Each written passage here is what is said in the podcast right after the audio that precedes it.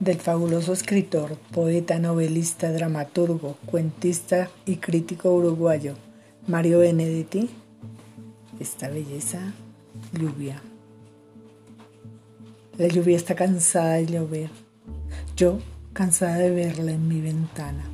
Es como si lavara las promesas y el goce de vivir y la esperanza. La lluvia que acribilla los silencios es un telón sin tiempo y sin colores y a tal punto oscurece los espacios que puede confundirse con la noche.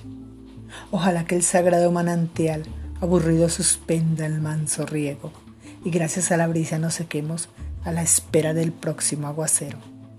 Lo extraño es que no solo llueve afuera, otra lluvia enigmática y sin agua nos toma de sorpresa y de sorpresa.